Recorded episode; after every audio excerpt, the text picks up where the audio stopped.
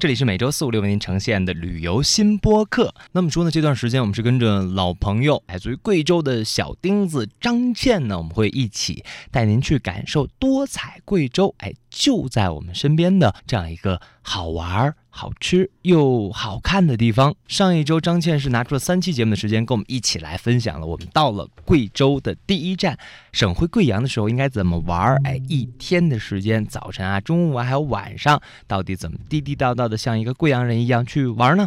哎，是那么着，那么着，那么着，那么着。那当然了，我们也说到了。其实从这周开始呢，我们会给您打开一张新的地图。首先，我们会行走在贵阳附近，因为贵阳附近有很多很好玩的地方。好吧，还是有请张倩。呃，大家好，那我们今天走到的呢，应该算是贵阳市的最漂亮的一个区，叫花溪区。花溪牛肉米线，对，就是王记王记，大家说的花溪王记牛肉米线，它的总店就在花溪区。那花溪呢，其实啊，先从它名字来看，它原来不叫花溪，叫花阁老。花阁老怎么来解呢？阁老其实就是阁老族，花溪呢有很多苗族、阁老族、布依族等等。那阁老族的女人非常喜欢穿那种大花的衣服，哦所以当时就给它取名叫花阁老。可是后来又觉得，嗯，这个名字不好听，登不了大雅之堂，所以就改名为花溪。因为花溪河畔呢，因为在花溪区它有一个十里的河滩，像我们陈毅元帅当时就这么说过，呃，真山真水到处是。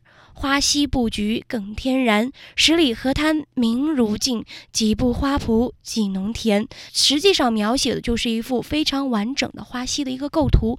那到了花溪之后，看什么、玩什么、吃什么呢？第一站我们一定要去的是花溪公园，因为花溪公园呢，它虽然相比乾陵公园来说要小了一些，但是它的名气很大。因为我们国家著名的文学家巴金老先生和他的夫人萧山，当年度蜜月的时候，就是在花溪公园的东社的花溪小憩里面小住了一个月。哦，而且，周恩来总理和邓颖超当年呢，因为邓颖超的母亲和周恩来的父亲当年在抗日战争时期是住在贵州的青岩古镇。那个时候，周总理和邓颖超呢，两人就携手走在花溪河畔上。当时周总理就说了，这个地方山美水美，而且附近这么多的高校，干脆取名为爱河算了。所以花溪河后来因为周总理更名为爱河。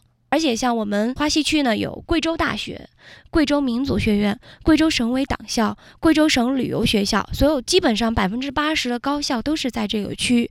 而且你在整个花溪公园，不管是在整个花溪区还是在整个公园，怎么玩儿，走路我是不建议你们走，因为它最有意思的，你就是到了花溪，它的那个呃。二百零二路的这个大车的下面有个地下的租车场，它不是租汽车，是租脚踏车、租自行车了。而且自行车呢，它有双人骑的，有单人骑的。你是租上这个自行车，整个公园你走，因为它可以进公园。你把公园逛了一圈之后呢，你到公园后面的民主路上面，民主路就是花溪王记牛肉粉的总店。吃那儿的牛肉粉去了。是，但是你们到了之后，花溪牛肉粉你们是吃多了，就因为昆明满大街都是。我建议你们吃吃对面的飞碗牛肉粉，飞碗，飞啊，飞机的飞就是大碗的碗，那不飞碗也是牛肉粉吗？但是味道不一样，它的做法是不一样的。花溪王记牛肉粉的话，它的味道会更重一些，而飞碗它味道很清淡，非常的纯。那你边吃这个飞碗牛肉粉的话，你还可以吃一下隔壁的花溪的小宝冰浆。小宝冰浆，还有花溪的这个小宝的水果冰粉也是非常有名的。这水果冰粉就是应该你们这儿也有，叫凉粉，它是很像果冻，透明的，然后跟水果一起搅到一起，放上我们木瓜凉粉。啊，对，你们说的木瓜凉粉，我们叫水果冰粉。它里面放上各种各样当时我们当时花溪盛产的时令水果，配上之后再配上我们青岩古镇产的玫瑰糖，冲上水就做成了一碗花溪的小宝冰浆，还有花溪的水果冰粉。这个呢是在花溪区吃到的小吃，但花溪的大的吃的是什么呢？正餐，在花溪公园的正大门的右手方有一个鹅肉馆，它那一排两排全是卖鹅肉的。它有一家叫刘城鹅肉，这是贵州的十大名火锅之一。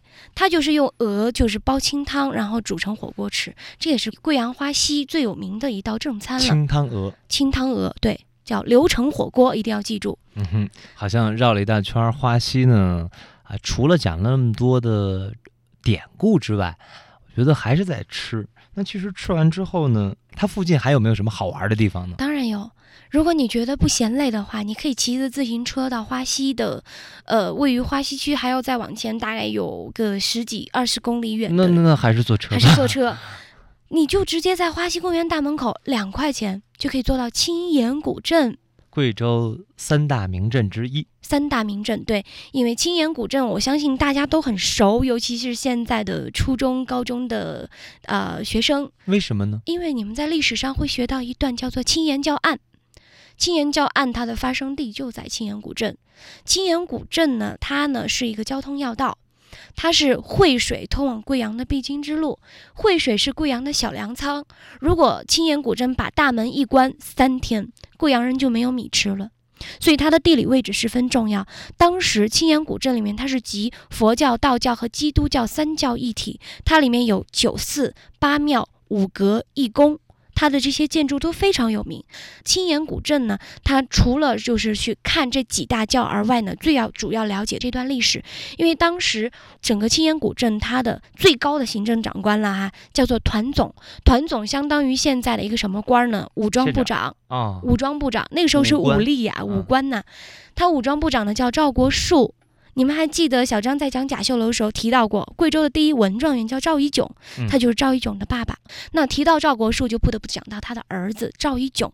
赵一炯呢，就是云贵川的第一文状元，就是他的父亲在呃病故之后呢，他的母亲赵三太独自抚养三个儿子成人。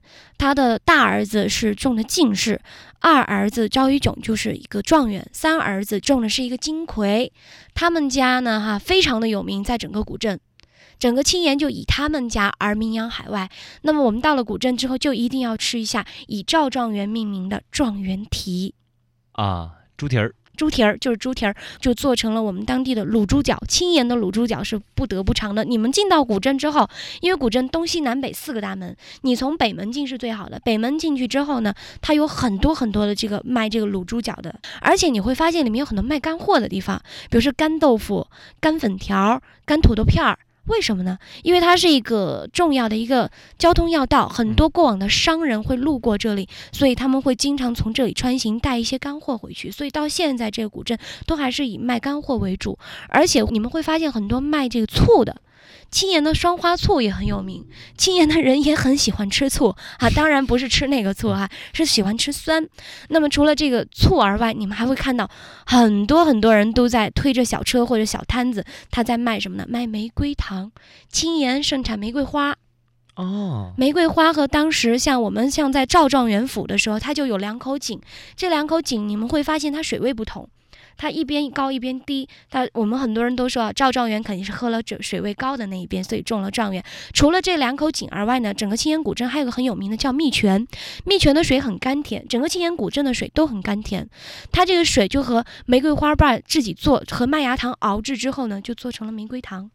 非常有名的一道地道的贵州特色的一个土特产，而且青岩古镇呢，它也是当时我们很多电视剧、电影拍摄的一个长取景之地。比如说像姜文和我们贵州本土演员宁静主演的这个《寻枪》，就是在周恩来父亲居住的后街上拍摄的。青岩古镇它除了这些而外，你最主要的去看的就是牌坊。贵阳啊，整个贵阳当年在清朝的时候排放非常的多，光我们现在所谓的油炸街，当年哈就有十七八个排放，但是后来被毁掉了。